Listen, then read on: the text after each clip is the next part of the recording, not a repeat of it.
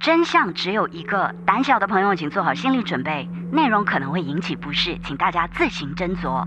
D.B. Cooper hijacked a Northwest Orient Airlines 727 Thanksgiving Eve of 1971. A clever hijacker who had given his name as D.B. Cooper parachuted out of an airliner over Washington State and disappeared with $200,000 of the airline's money. 这个劫机犯劫了飞机，但 他却神秘的消失，而使得 FBI 呢，在这四十年来把这个案子一直列为悬案。The description on one wire service master criminal. 今天来给大家说说世界上非常著名的一起犯罪案。时间回溯到一九七一年十一月二十四号，一名自称 Dan Cooper 的男子在美国 Portland 机场向西北航空买了一张单程三十分钟旅程飞往西雅图的机票。他穿着大衣，戴着墨镜，穿着皮鞋，非常体面的上了飞机。他坐到了飞机的最后一排。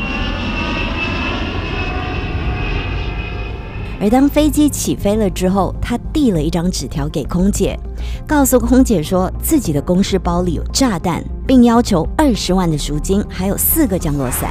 二十万在一九七一年是一笔大钱。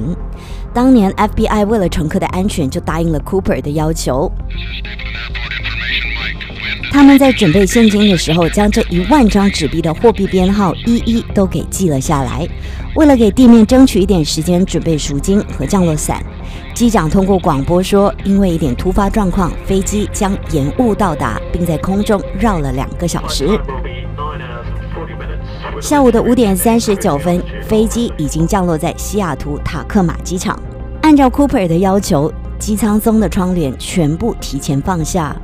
从后楼梯取得了现金，还有降落伞之后呢，Cooper 就放走了其他全部三十五名的乘客。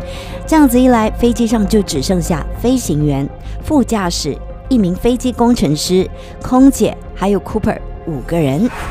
Cooper 当下就要求飞机加满之后飞往墨西哥城，又提出了一系列很专业的要求。他要求机长往墨西哥城的方向飞，速度保持在一百节，起落架保持打开。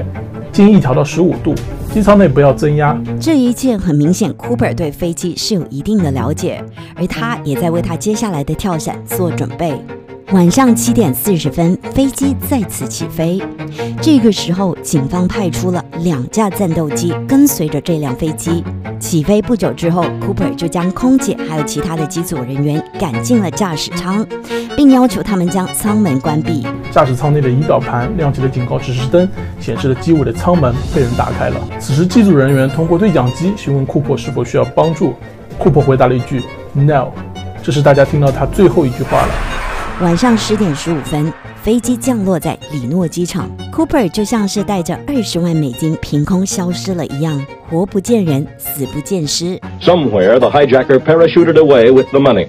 The crew had little to say. Oh, uh, we gave the information to the authorities, and uh, we just don't want to discuss it any further. Have you been told by the FBI not to discuss? No, they handle their investigation, and uh, my company would rather have it released through them. 这批已经被记录了编号的美钞再也没有在市面上出现过，这个人就此从地球上消失了。Cooper 跳伞之后到底是生还是死？Which means for now, D.B. Cooper, or at least his considerable legend, remains free. 有人说 Dan Cooper 是一名特务，也有人说他是伞兵出身。真相只有一个，不过至今没有人有正确的解答。